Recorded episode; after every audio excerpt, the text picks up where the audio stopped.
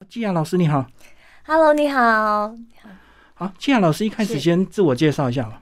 呃，Hello，各位现场的呃汉声广播电台的听友们，大家好，我是 Gia。那我自己本身目前是品客帮乐团的女主唱，然后也是现任华氏文教基金会的歌唱老师，然后目前自己有一个自创品牌的辣椒酱，叫做辣就提味，是用我的本名去命名的，好，那季亚老师，你年轻的时候是先以这个模特儿出道，是不是？是没错要。不要讲一下当初是怎么样被挖掘出来的？哦，嗯、当初其实因为其实我自己本身我的家里是开餐厅的，我家里本身也是一个很有名的川菜馆，嗯，然后也呃连续四年拿了米其林推荐的餐盘，然后小时候我都会在店里面帮忙，然后刚好有经纪公司的老板。然后也是我们店里的常客，然后那时候就看到我，就跟我妈妈说，她觉得我很适合可以当模特儿，就问我有没有兴趣，然后就无心插柳，我就在模特儿圈就当了十年的模特儿。一开始家里答应吗？一开始其实家里也没有特别的反对，他们就是因为我本本身是国光艺校毕业的，哦，我本来就喜欢表演。那一直以来我都是非常热爱唱歌这件事情。可是其实以前我在学校还没毕业的时候，最早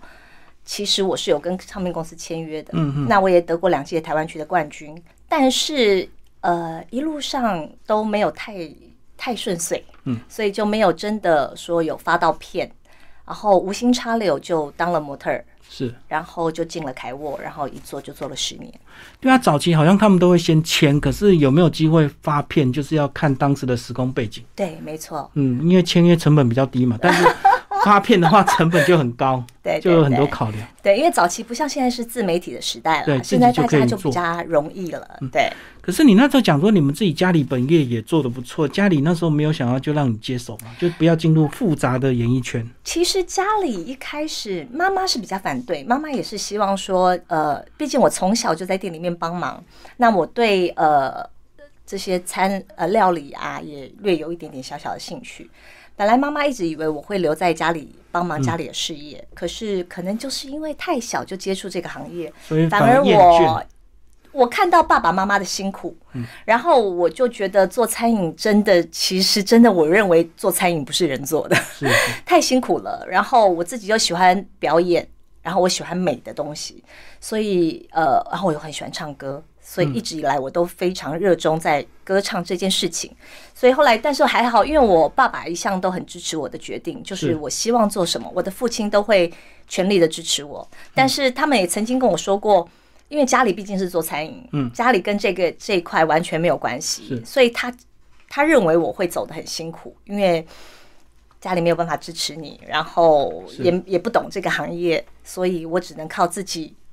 就是就没有磕背景就磕碰对了碰，对，就这样进入这个产业，这样子。什么对都要自己摸索 啊，就是是的没有像有些家庭背景，如果呃爸爸妈妈是比较早期的艺人，可能资源相对就比较多嘛。对对对对，嗯你那时候在家里的这个呃餐厅帮忙，是有进入厨房 吗？没有没有没有，呃，就是我会在外场。然哦后就是帮客人点菜啊，介绍菜色啊，然后呃，就是一些外场的东西我都非常熟悉，所以从小就面对很多各式各样的客人。这样这样等于还没进入核心哎、因为核心是厨 房，对不对？核心是厨房，但是其实简单的、基本的几样东西我是会嗯还是做会的啦。因为但是因为看久毕竟看久了，呃，就是从小在餐饮界打滚，跟师傅呃老师傅也会教我们。嗯，那因为我喜欢嘛，偶尔我特别喜欢的一两道菜，他也是会告诉我、呃、大概怎么做。但其实现在时间久了，我小时候反而很有兴趣，但可能是因为我现在也太忙，现在自己也很少下厨，就有一点生疏了。小时候就是吃跟玩而已啊，对，其实大部分就是这样子。所以你应该对有练到一些比较挑嘴的功夫吧？呃，嗯，我对味觉很很敏锐，就是嗯我小时候可以精准到同样一个，因为我说我们是川菜嘛，米其嗯林推荐餐盘，那我家就是那个四川无抄手。我可以精准到哪个师傅煮出来是这个这碗抄手是哪个师傅煮的，嗯我可以吃得出来。你刚刚有提到说你早期是念国光艺校是什么科啊？我是念戏剧科，他那时候跟维扬音区是合在一起的了。对对对对其对实，我们有曾经，我不知道我们有没有相遇过。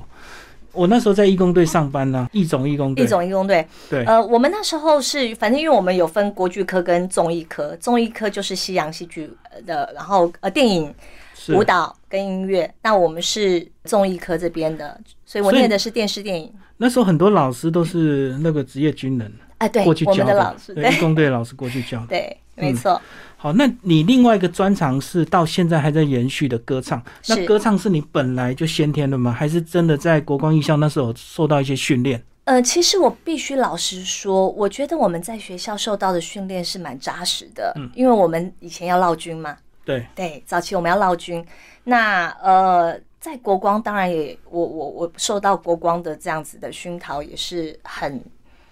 我觉得是对我有帮助的。那你说歌唱这个部分，呃，我现在当老师，我在我在华视文教基金会当老师教了十八年，嗯，到目前为止我还是现任的歌唱老师。我必须老实说，在唱歌艺术这一块的领域，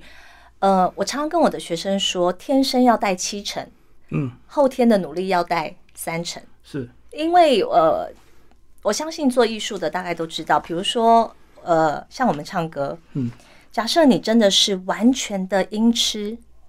音痴是没有办法，因为他的耳朵跟我们他就不迟能钝听，他对不能听到我们听得到的频率，嗯，就像色盲，我常常跟学生说，就像色盲，他永远看不到黄呃红色跟绿色，所以这是没有办法的，所以。像这类型的东西，其实真的天生还是要带七成，但不能说后天训练是没有用的。如果你有七成的天生的老天赏饭吃，后天的三成的努力可以让你变得更好，而且是可可能再加上你后天的努力，你可能可以变得非常的好。对啊，我们看到很多素人歌手，他只要听过，他就有办法模仿，对然后他的音域就很精准，对，所以就是先天的这个嘛。呃，先天占很大的比例，但是模仿归模仿，模仿不是你自己的特色，对，那我们我们的训练是怎么样让你？当然一开始每个人刚开始都是从模仿模仿开始，对啊对啊因为一定是有你崇拜的偶像，然后你你喜欢的声音，你从模仿开始。可是，在我们专业的来看，我们还是希望能训练你找出你自己个人的特色。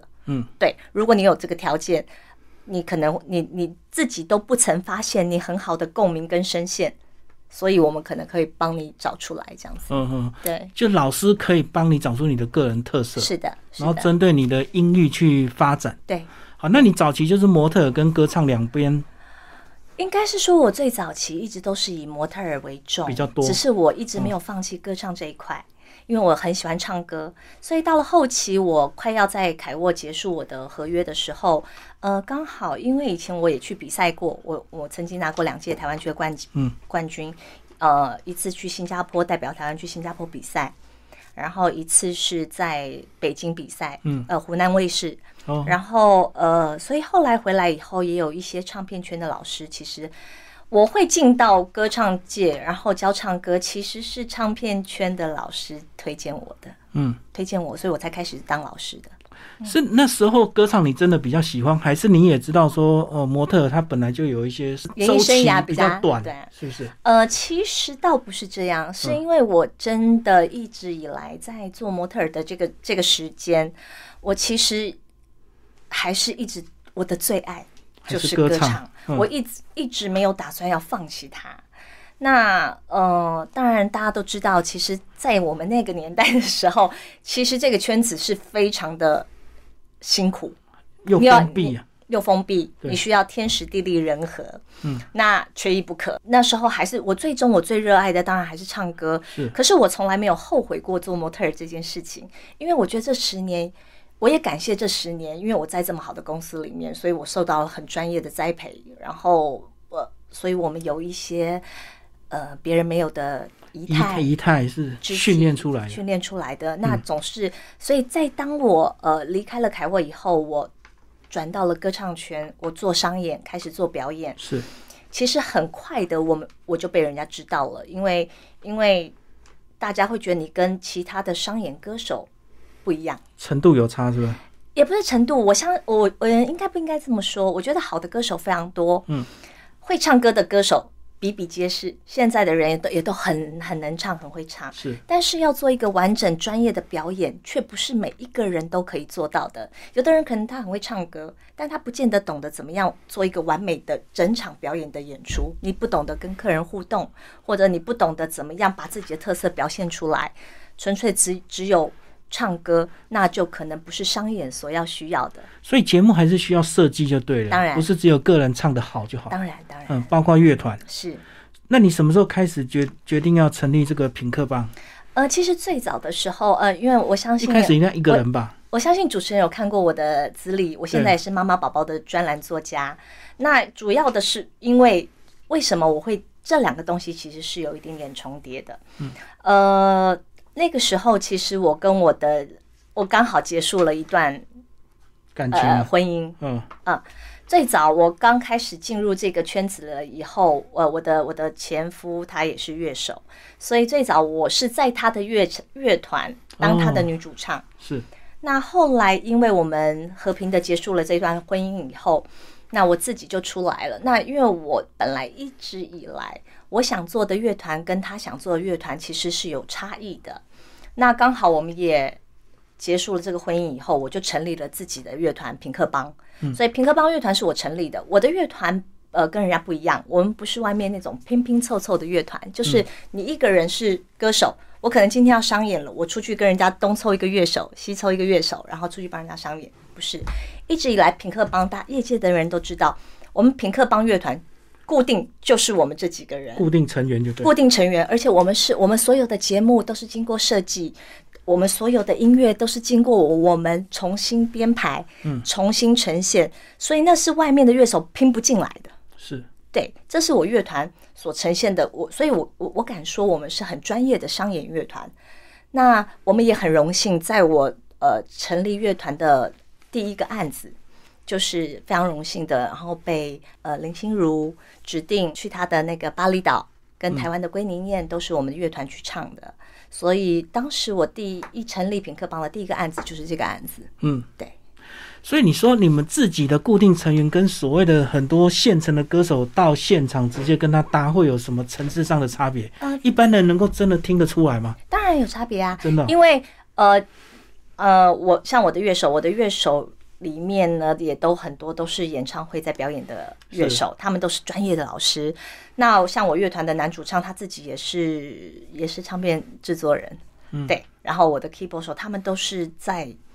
演唱会帮人家表演的。我看到很多谢啦，歌手都是跑单帮哎、大部分外面的对，商业乐团到都了是现场，你只要说出你要唱什么歌名，然后什么什么 key，对乐团马上就能够办出来，你就能够唱了。对，这就是当初呃，我跟我前夫的理念有一点点不合，就是因为我一直以来我想呈现的，我觉得更台专湾业的可以，对我觉得商演乐团应该要有一些不一样东西，更不一样的东西给客户。呃，我的客户都稍微比较高端一点的客户，但嗯是因为我觉得这种东西都是一分钱一分货，呃哦，是专业的东西是不是你自己认为你有多少价值，要客户认同，是要客户认同你。对啊，对，但我不认为，我不认为，因为呃，再一点，呃，台湾的市场很奇怪，台湾做专这些演出的人，大家很喜欢销价竞争，这是嗯对我不对乐见的，而且这也是我我不认为这是一个好的，因为我认为好的表演需要有好的客户，嗯但有的时候客户也是需要被我们教育的，也就是是说，我们要让他知道。这个东西不是拿来这样比价，因为一分钱一分货嘛。所以我希望做的是精精致的乐团，比较高端的，所以你们要有固定的班底，要有然后固定节目是要经过排练设计的。对，因为那还有默契的问题。嗯对，所以很多人其实他要歌手只是要现场热闹一下嘛，他并不太在乎你们唱的到底有多好。呃，嗯大对部所分以它外就是面要便是这宜样就好了，但是会请品客帮的人都知道，第一，品客帮女主唱我穿的也不露，而且我穿的很酷。 他们请我们就是要看我们的演出嗯跟专表业演，表演。对，所以我呃客户们都知道，对好，我们先来讲这个，你嗯当时啊，说因为你本来在你前夫，后来因为离婚就分开。先讲一段那时候你怎么样面对你自己的家庭事业的危机，你怎么度过？呃，说真的，那段时间真的是可以是说我人我现阶最段低人潮生吗最低潮的时候，因为呃，我刚离婚不久，我们就就经历到了第一波的疫情，嗯，然后那个时候呃，我儿子才小才两岁，嗯，我儿子是跟我那那时候呃，做完心如的婚礼回来台湾不久之后，我们就就很快呃，当然因为我自己重新跳脱出来，成立一个新乐团，很多客户都不知道。不认识你不，认识，就是呃旧的客户我也没去跟他们说，对，对，因为我就因为大家都是和平的分开嘛，我没必要去跟客户说让他保留他旧的有的客户，因为我要重新用一个新的品牌嗯建立重自己的新客户，对，对重新建立自己的客户。然后呃，当然头年非常辛苦，没有人认识我们，然后再加上我又要带小孩，嗯，过没多久又疫情又爆发，是那段时间真的非常非常的辛苦，所以后来那段时间真的是完全工作全部都停摆。我们做表演的不止我，全部全台湾都停摆，都没有商演，对不对？都没有商演。对，然后，所以就在那段时间的时候，我突然想要完成我另外一个梦想，就是因为其实我喜欢写东西，嗯，然后呃，我就想说那就好吧，那我就试试看，我来投个稿。因为最早我其实是投两性专栏。嗯，对讲感情到对，带他说，那运气很好，投了两篇，两篇都都录取录取。是，然后后来呃，我我就在我的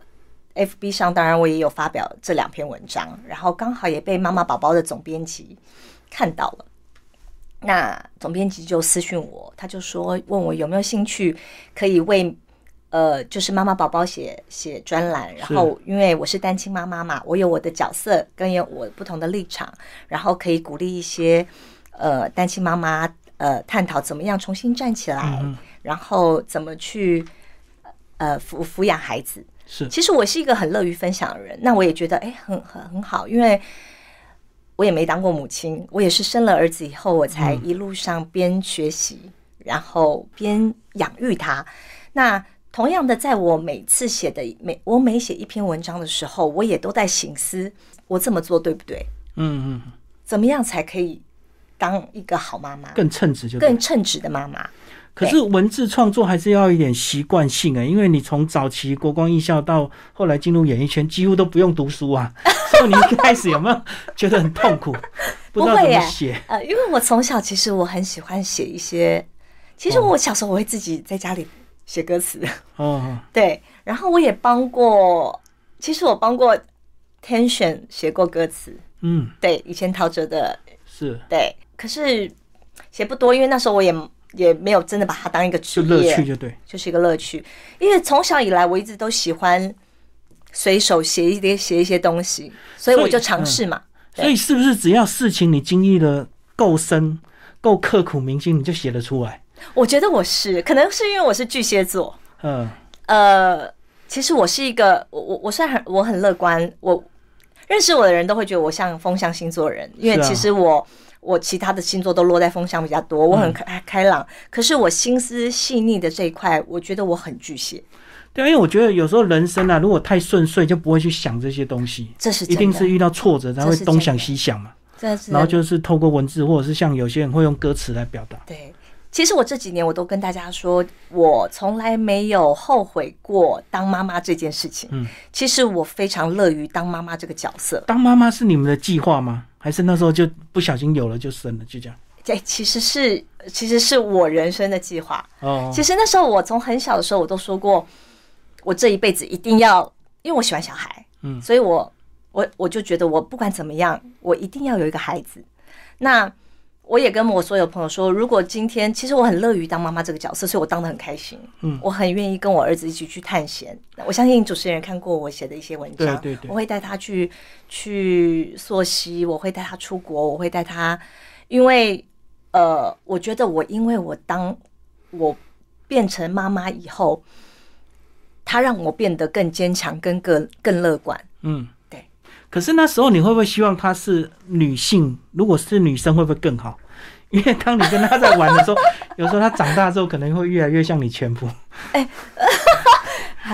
呃呃，不是这么说的，我觉得其实最早呢，我还没有还没有生的时候，嗯，我一开始我其实真的是希望希望能生女儿，对呀、因为我喜欢女生，嗯对可以帮她打扮了。对，因为我自己爱漂亮，是啊所以我觉得可以帮女生打扮。那可是生了儿子以后，哎，我反而觉得儿子很可爱，而且我儿子很贴心，嗯可能是因为他从小我一手带大，是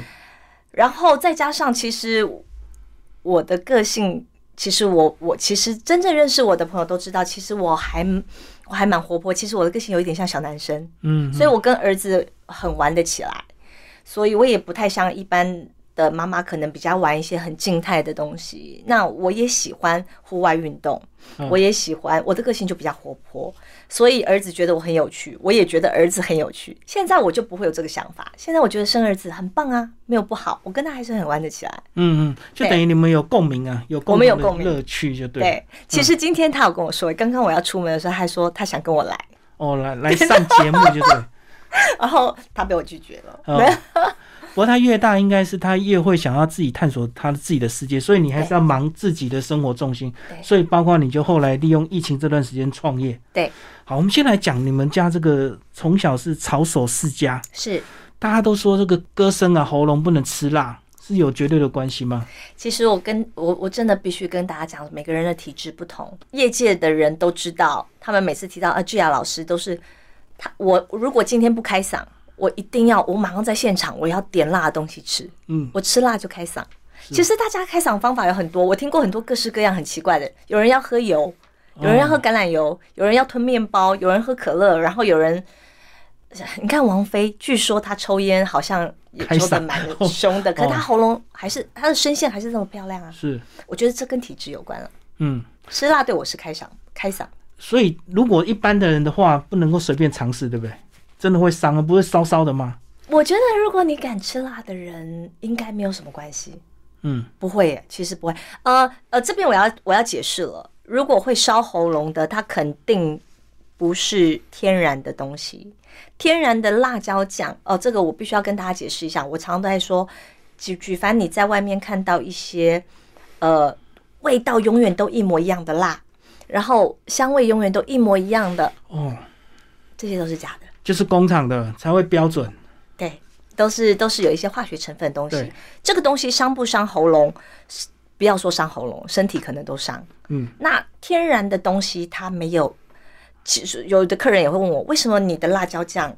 这个这次不上特这别次辣辣，对这次不辣？我都会跟客人说，呃，其实真正懂吃的人就会知道，天然的食材，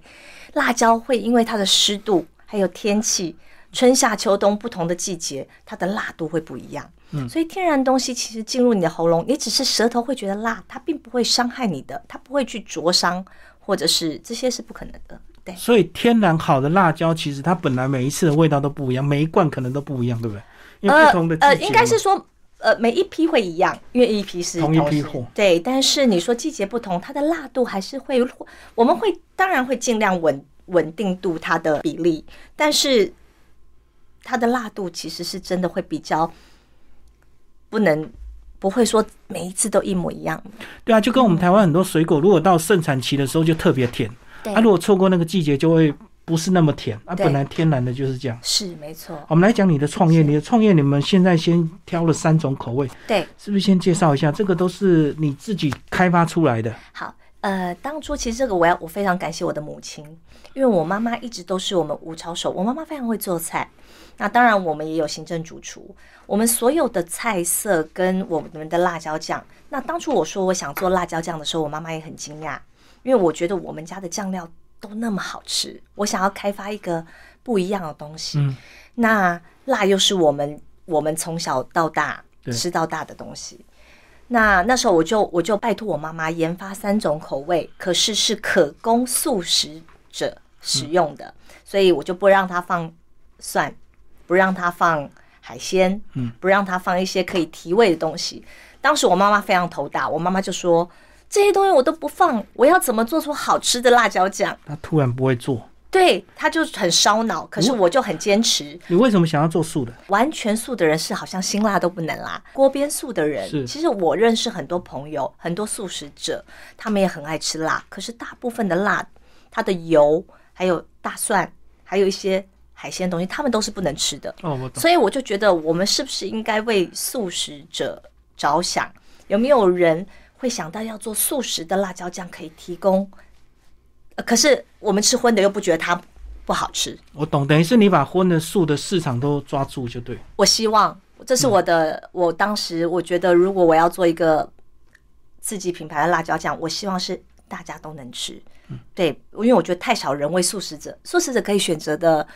东东西很太少少，了对，太少了。对，所以那时候，所以我很感谢我的母亲，所以她就跟行政主厨一直研发，然后一直拿给我吃，我一直退货，来来回回，然后终于研发出这三款。嗯，对，然后有失败吗？一开始有，当然有，是不够辣还是怎么样？不够特别？我就觉得那个口味我不过关，我觉嗯得我很、呃，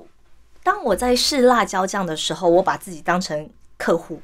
因为我自己家里冰箱打开有各家品牌的辣椒酱，各式各样。我是一个很喜欢去尝试别人东西的人，嗯，因为我不认为我们家自己做川菜，我就不去试别人，我觉得那是不对的，所以我很喜欢试各式各样的辣椒酱。所以你吃都吃得出好坏，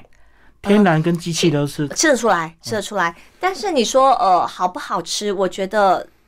呃味觉跟听觉一样很主观。今天呃我对个人喜好个人喜好不同，就像唱歌，有可能有人觉得我唱歌超好听，也有人会不喜欢我，一样的意思。嗯，但是我基本上我们要抓到大众的口味，所以我就把我自己放在我就是一个顾客，我吃起来我我吃第一口的感觉是最直觉性的，对比如说这个第一口，我觉得香味不够，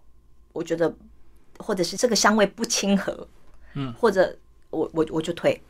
然后当时当然这段期间里，我妈妈也很辛苦，因为我们也经过几番的争执，因为她觉得我。理念不合不同。她觉得我给她，我能给她运作的东西太少，因为做素的真的太难了。哦，太多东西不能加，那反而很难做。对，结果最后研发出这三三种，我们大家都惊艳。有吃过我的辣椒酱的客户都会回购，都会回头，而且他们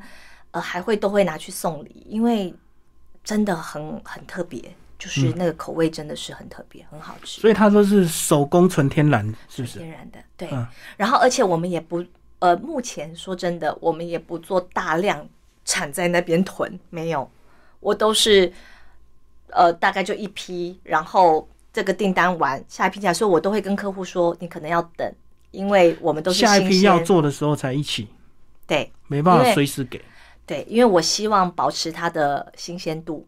对，我觉得这样吧，所以我妈妈也常跟我说，她说你这样我们好难做，又要保持，就是有我又不能。不过因为还好，我们密封包装其实是还好，只要开封以后，我都会跟客人讲，因为新鲜的东西它的味道还是它不会像化学的东西，你怎么开它那个香味还是不会通变通都会不会变。对所以你开封了以后，尽量在两个月之内把它使用完毕是最好的。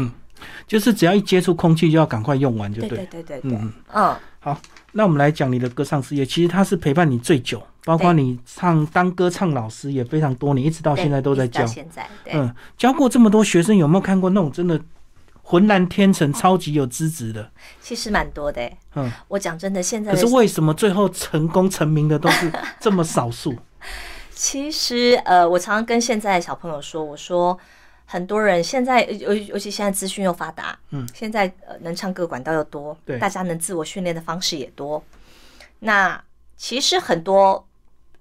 小朋友都嗓嗓子非常好，也是浑然天成，我觉得他就是歌手。但是现在孩子不够努力，不够坚持吗？不够坚持，对哦，可是现在很极端，我看过很努力的，非常努力，他会自己剪影片，自己去做自己呢。可是不努力的，因为大呃，我觉得跟少子化有很大的关系。再加上我自己现在做妈妈，我其实看整个台湾的生态跟这个环境，因为少子化，然后家里也宠爱，你想得到什么都垂手嗯资可得，资源比较多资源很多，相对的孩子就懒散了。嗯，他反而放弃了他原本天生很好的条件，因为他觉得哦，想想学就学，想唱就唱，不想就算了。等于他的选择太多，对所以有时候唱一唱就唱好玩就走了。对，嗯所以其实我也觉得是蛮可惜的。对，当然也有，我还是有很多学生，他们还是很坚持在这个上上面做努力。但是因为相同样的，你说现在自媒体的时，他们比较好让自己曝光，但是因为相对的竞争也又更强了。嗯，对，所以他们也有可能被埋没在这个红海里很很面。容易曝光，也很容易被忘记。对，因为大家都在发影片，就对了。对对对。对啊，因为我们总是一直在怀念过去的歌手、过去的专辑，好像现在的人就很不容易被记住，因为太泛滥了。还有一点点，还有一点是因为早期出片不是那么的容易，其实你所有的制作，包括录音，呃，都是很比较精细的。那现在因为很容易，电脑做一做就好，做一做成就本好低。，成本低。呃，除非他自己投入很大量的设备，但不然，其实你仔细听他的音乐啊，什嗯么，整个整个其实整个质感是下是下降的，所以相对我觉得这个有失必有得啊，有好有坏。可这样子，你会不会后悔当年没有机会好好发到一张片？人生有点小缺缺憾。呃，我觉得后悔，呃，应该不是说后悔，会不会有一点点遗憾？我觉得每个人，其实在这这这条路上，我觉得人生的路上本来就不是每个人都可以很顺遂的达成自己的所有的愿望，但我已经很感恩了，因为我觉得第一，我非科班出身，嗯，那我也没有背景去呈现这个东西，可是我也怎么说，我都一步一脚印。呃，也许我没有出道唱片，我不是一个歌星、发片歌手发片歌手嗯但呃，至少我在呃，我很我我在我商演的这一块的努力有被大家看到，嗯我觉得我们还是要换个角度想，所以我还是很感谢呃这个历程，对。至少在一些艺人上，他会指定找你商演，就对。对，包括你讲是的林心如到巴厘岛，是的，是的，你们那时候是整团被请过去，啊，整团，我整个乐团，那算是你们乐团的一个高峰吗？呃，当然是呃他应该是算呃，不能这样讲，应该是说他当然我很感谢，因为有这个，所以我们很快知名度就知打名开度。都打开了。对，然后呃，后面的商演当然也是因为我必须说我，我很感谢我的团员，一直陪伴我的团员，我的团员跟着我一起打拼，一起努力，所以我们才有今天的成绩。嗯你说，如果你做了一个很有名的演出，可是后面没有这些团员，大家支持帮助你，大家支持你，大家跟着你一起从零开始，我们不可能在这个业界可以嗯继续维持我们的名声跟知名度在走。所以成立一路都顺遂嘛，都没有差点要解散。 呃，很应多该是说顺遂吗？呃，这中间我来来去去，我换了几个乐手。哦我觉得，因为我也在试，是最要适彼合此平克磨帮合的。对，第一，我们的理念要相同。那因为我想做的东西，我很明白的知道我自己这个乐团我想呈现的是什么给我的客户。那还有团员的个性，我很开心的是，呃，至始至终我的团员都跟我说，他们觉得进了品客帮以后，我们品客帮像一个大家庭，呃，我们真的每一个人感情都非常的好，我们私底下大家都好到，呃，我们的团员当然有的有小孩，有的没小孩，可是我们彼此也都会很喜欢，我们会聚聚会，在一起。我们我们练团，大家都会带小孩来，然后聚在一起玩，就是很开心。所以对我们来说，我们出去，像这这一两年疫情，所以有时候表演就被取消，我们就会自己在私底下就说啊，又不能看到对方，所以就是因为我们嗯真的感情很好。是主要当当时乐团来来去去的乐手，是因为我很挑乐手，因为我想给客户最好的。是，对，是你自己对排练的这个也会要求更高，我是不很是要求，呃，跟我工作过的人都知道，我私底下很 nice，我很好，而且我跟任何人都非常好，而且我很，可是我一工作的时候我很严谨，因为嗯我觉得这是、这是我的品牌，所以很多团员就受不了，呃，不是不是，倒不是这样，哦是不是因为你太我要求太严格，其实蛮多人都蛮希望可以留在平克帮。嗯那其实我也其他的乐手也没有不好，他们也蛮好的，但只是有一些我我觉得的方向可能跟我们比较不一样。嗯，那当然势必你你你就像一个学校，它要有它自己的校风。对，是一样的。那我们有我们自己的风格，那风格上的取舍，我当然会还是有时候会忍痛牺牲掉一些还也也还不错的乐手，只是他的风格可能跟我们比较没有那么的 match、对对，你会有这样的坚持，是不是也是因为你过去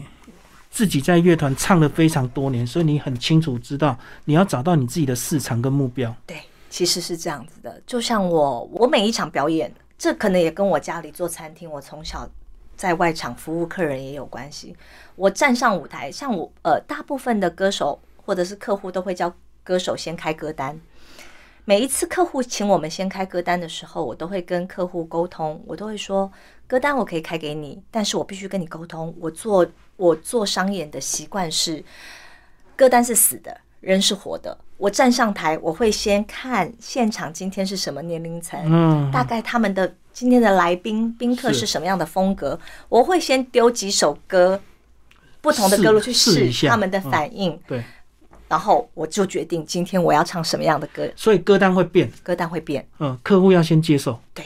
他所以你不会从头唱到尾，不会，那呃，我的歌单一定都是一直在转变，所以为什么我可以精准掌握到我客户？可是因为我们的这些歌都是我们练，我们练了常很常大在量练的歌，对而且我的乐手们都是老师级的，所以即便同样的歌，我马上说我要改什么风格，我们要怎么接，他们马上就可以做出来，这就是默契。对，这是所以要别的固定成员，对，这这是你你你拼凑出来做不来的东西。嗯对，所以我这是我，所以我一直很坚持我们要固定成员。那我们所以到现在为止，我们平克平克帮做做场都像做演唱会，嗯，哦，那种规模了，不客户都会疯狂。 是是对是，对对，这个我还蛮有自信的，敢在这边说。那个对就是你动态调整的那个那个速度要非常快啊，对，因才为能你够精的准的掌握他们的喜好，对你你对客户的敏锐度，你要现场很快的可以抓到，你才可以把整场的氛围做得很好。这就是我说的完整的表演。嗯，对，讲一下你的现况好不好？好啊你的现好况啊有个娱乐公司是不是？呃，目前呃，我刚好在疫情前成立了一个娱乐文创公司，是，对。然后本来这一次我们在六月二十四号，本来在金色呃大直美丽华的金色山脉要办一场公益的，帮企业主，我帮我的企业主办个人的、呃公益演唱会，有四个四个金融界的嗯嗯嗯，还有一个法一位法律界的朋友，然后我们要办一个慈善公益的演唱会。那当然也是因为疫情的关系，那这次有延后了，因为、呃延到十二月二号，我们会做一个这个公益的演出。你对你你会成立一个娱乐文创，是你想要让你的表演更多元吗？其实我这个娱乐文创公司最主要的是，我想要培养更多喜欢表演的人，以及提供他们更多嗯舞台完整的舞台。因为接下来呢，我也呃，我我我这个公司也，我们也呃，我是我是这个娱乐文创的总监啦。嗯，那我们最早，那我跟我的 partner，我们有我们的理念是，其实这一波的疫情让很多的表演者都没有工作，没有舞台。对，那很多很优秀很的年轻人，他们就突然就不知道要做什么了。嗯嗯，呃，所以我们成立这个娱乐文创的，呃，我也很感谢金色山脉，因为接下来我会有很多的案子都会跟他们合跟作他们合作，他们提供了一个非常专业的舞台。这一次他们也为了我们这一次的这，因为我们这次的这个演唱会做的很大型，所以呃，金色山脉也特别在这次的演唱会，他们把大直美丽华重新。呃，现在正在装潢，花了好几百万重新改造舞台跟灯光。哦，嘿，对以后变成一个长期以的后规变划成一，个长期的规划。我规划节目，提供他们表演的节目，哦等于我也培训给一些新人到那新个人舞台，我培训他们，让他们有表演的舞台，可以有固定的地方做演出，这样子。培训新人吃力不讨好哎、而且有些人如果学会了之后可能就跑了，你怎么会想要做这种这 这么辛苦，然后又没有什么报酬的事情？而且很多年轻人如果不懂得感恩的话，你 其实真等他的，红了你会气死。对，其实真的，但是因你是为有看到我，什么现象啊？但是因为我从我自己出来就没有人帮过我，哦，我知道这一路很辛苦。嗯，我其实很愿意帮新人，所以一路以来，我的业界业界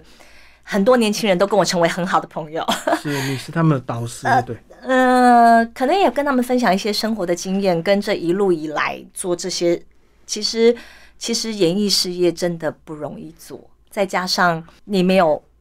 背景的时候，没有资源，没有对资没有源的人时脉，候，那我知道很多热衷于表演的，像我的学很多学生，嗯，那他们也非常热衷于表演，可是永远没有机会，那只能可能就考考街头艺人证，那偶以前到处早怕期探，对对早期还有一些餐厅可以驻驻唱唱跟演唱，但现在几乎都没有了。对，餐厅自己人都活不下去了。对，所以其实我我当我谈到那金色山脉也愿意跟我们这样子合作，就是未来可能会有一些这样长期的规划跟配合。我其实呃想法很简单，我觉得我可以以我现在我能做到多少，再加上，当然这也是我的兴趣，我一直对表演有兴趣。可是总有一天我要退的嘛，是，我我因为我也希望看到后辈可以出来。而且主要是你一直在教歌唱，所以一定会有一直新人一直看到。如果让他们有机会去磨练一下，搞不好能够推他们一把也不错。对，嗯，其实我要做很多事情之前，我都没有先去预想，这可能就是我的热情吧。我没有，是我没有先把预想说哦，我要得到一些什么东西，我才去做这件事情。其实我当初的想法真的很简单，就是我觉得好多人在这个时候都阵需要亡了。帮忙，对，我看到好多歌手在这一波的疫情，有的去送送送 Uber， Uber，对，好，好然后辛苦有的对去改做保险，有的做那，哦我就觉得好辛苦，好辛苦。当然做我们这行也辛苦，但是因为我不知道我能做到多少，但嗯是如果有一天我可以帮他们谈到一个很棒的舞台、很棒的表演的场地。然后是他们家人又不会担心的，不是一些很奇怪的地方。是我们做一个很正正规派的表场演合，了，嗯，对，我觉得这可能也是为这个社会可以供一份心力。最主要是我会长期办一些公益的演唱会，是像这次公益演唱会，我们也找了四个慈善的团体，我们会当场就把这些钱捐出去，因为我希望我们要让这个善的力量一直循环下去。你会有这种想法，跟你这几年变成单亲妈妈有没有影响？有没有？你觉得就是可能在你人生很低潮，可能也有被一些人帮助，变成你现在稍微有点能力，你愿意回头去反馈给社会，其实有诶、有嗯关系，因为呃呃，我觉得主持人好敏锐，主持人说对了，就是因为我像我这次找的我们这我们这四个的嗯公益在公益团体，公益团体嗯，其实都跟小孩子有关系，哦，有有呃，当然有重度身心障碍就的，是收入你要赞助，要对捐对对对捐献给对，他然后们的也单有位，一些就是支持都是跟孩子类有关的，因为真的台湾有太多不幸的家庭，全世界有太多不幸的家是庭，啊，但是我我们的能力有限，我我只是想把台湾我们能做到多少，我们能回馈给这个社会多少，嗯，我们尽量做，嗯然后至少让大家可以看见，然后也号召一些呃我们身边这些有能力的友人对一起共襄盛举来做这个事情。然后每年如果我们能固定能做这些事情，把这些善款捐出去，我觉得何乐而不为？对，有很多意义啊，包括又可以培训到很多年轻哈对，对对，让他们有一个正当的一个舞台，对然后又有一个收入能够帮助他们。是的，最后讲到你小孩，你觉得你儿子有没有歌唱天分？ 我必须要说他真的非常有，真的吗？ 而且他现在在打爵士鼓，一般的小朋友唱歌音准是不好的。嗯，就是因为小朋友还不太懂音准的，但他很奇怪，是他从很小，比如你放一首歌给他，他就可以抓到那个 key。你没有特特别的训练他，没有诶、欸我常常跟大家分享，大家都说你有没有教你儿子唱歌？我说我不教国中以下的小孩，嗯因为我不喜欢，我觉得小孩有他天生的热忱，小孩不应该被刻意塑造成什么样子。嗯，我反而喜欢他随便乱哼乱唱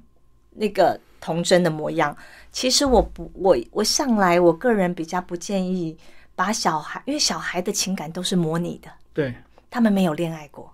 他们唱这些再动人都是模仿出来的。嗯，所以我们可以看到很多，可能我们看到哇，好厉害哦，这小孩唱的好棒，好动人。对，没有错，这些小孩都太聪明了，太能唱了。可是当他们成长以后，他们有时候会忘了，会失真。对，我们以前看到那种职业那种。这种在夜市唱跳那种小歌手，哇，是好厉害，什么歌都能唱。长大以后就可是失真长大就，人生好像就少了很多。因为他不知道什么是真实，对啊，那大家也腻了，嗯然后他他反而唱不出最真实、最动人的对情感，因为太那个框架被框久了。是啊，是啊，所以大家每呃，我都跟大家讲说，你们愿意把孩子送来给我教，我都很开心。但是我不是我不愿意收他们，我觉得我要对这个事，我要对每一个孩子负责。所以当他还至少国中生是刚开始青春期，对情窦初开，他可以知道那个感情的酸甜。国中以下他只是小朋友，你为什么要叫他去唱成人的情歌？就不要让他们太早接触到科班的训练就对对对对对会对害反而会害我他觉得们。反而是阻断了他们的路。嗯，对，所以我我基本上到现在我也不曾教过我儿子唱歌。所以他是自己网络看一看，还是就这样听你唱？他自己网路看，他反而哦没有。呃，很怪的是，可能因为我每次我从小，这个也是我每次说到我都会有一点心酸的部分，就是呃，他从很小就知道妈妈咪要出去表演的时候，就只能把它寄给我的爸爸妈妈，嗯或嗯，者我的呃，我有我有我有呃，我的舅舅舅妈也很亲友疼团他就对我的亲友团就必须帮我帮忙我照顾他，等到我表演回来再把他接回家。所以他知道我要去唱歌，就是他要去被寄托，寄托的时候， 所所以以他他从讨小厌就说他不喜欢听我唱歌，我懂我懂。对那我们请，但是他自己很喜欢音乐嗯，他爵士鼓也打得很好，他现在一直都有在打爵士鼓，然后呃节奏感也挺好的。所以你要去表演，反而会勾起他那种感觉被遗弃那种感觉，所以他不喜欢你唱歌。我也不知道，但是这是我想的啦，对我，想的，因为孩子也不会说嘛。嗯，对我也曾经问过他，他就是说，反正他就是我不喜欢妈咪去唱歌，我也不喜欢听妈咪唱歌，就是这样。对，一样。你看，你一开始看到你爸妈在经营那个草手店，你也觉得很辛苦，你也以后也不想做啊。对呀、所以也许或许，但是我看他，他他自己现在，我觉得他对音乐是挺有兴趣的。嗯，但我也我也不会刻意要他一定要跟我做一样的，我就让他选择他喜欢的去发展。这样 哇，所以你人生最大收获就是你儿子 嘛，对，能够跟他一起这样探索世界，对，带他到处去玩。是我常常都说，我觉得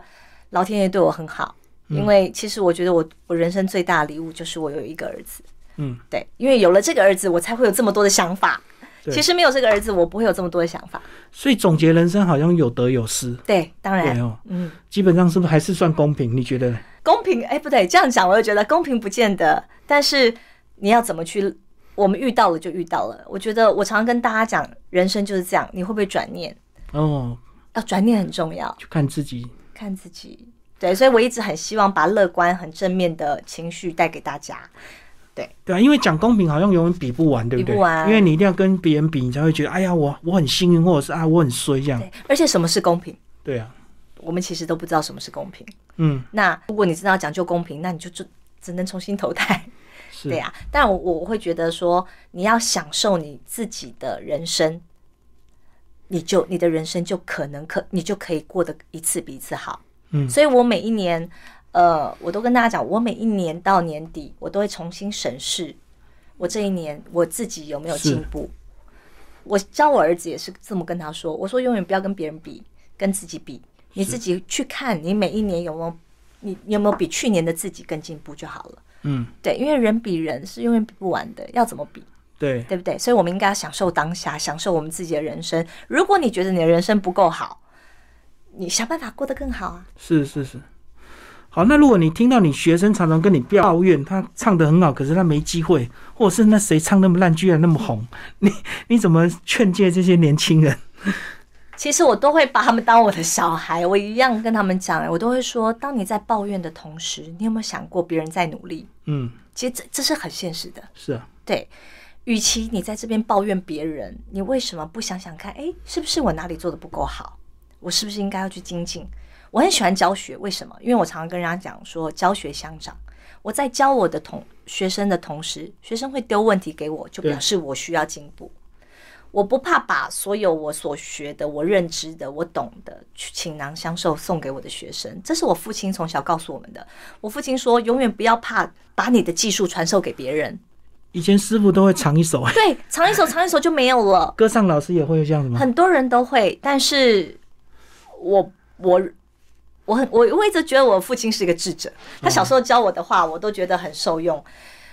我所以我，我对我我教我的学生，我也都是倾囊相授，因为我觉得今天我把它吐完给你了，嗯，你再丢新的问题给我，就表示我又要去学习，我才能教哦你。也自己也会进步，对，所以我就跟我的学生讲，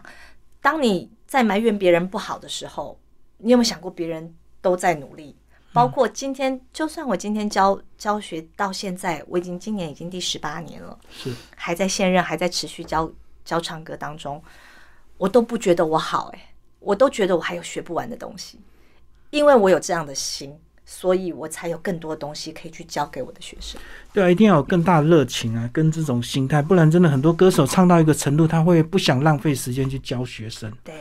太花时间了。对，其实教学是累的，比表演还累。对啊，对，因为我可能会在这一个小时以内，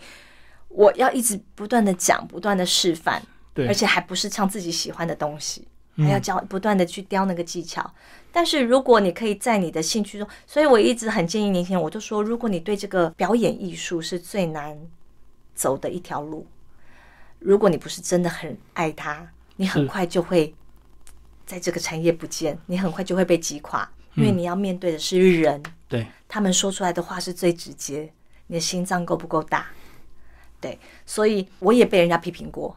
我都不，我都跟大家讲，我我其实不，我我很我不怕让大家知道，我我认为这世界上再棒的人都会有人不喜欢你，都是关于歌唱的部分嘛。也有啊，也有。我曾经以前刚出来唱的时候，也被人家狠狠的批评过啊。是，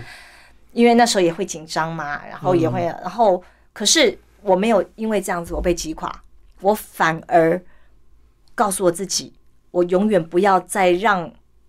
这条路上有人这样批评我，所以我要更努力，我不会去埋怨那个批评我的人，嗯，我反而觉得一定是我不够好。所以他才会点出我的问题，那我要去把它精进，我不要再让有人这样子来说我，所以我感谢曾经批评批过评我的人。是。对，不然我们不可能更精进啊！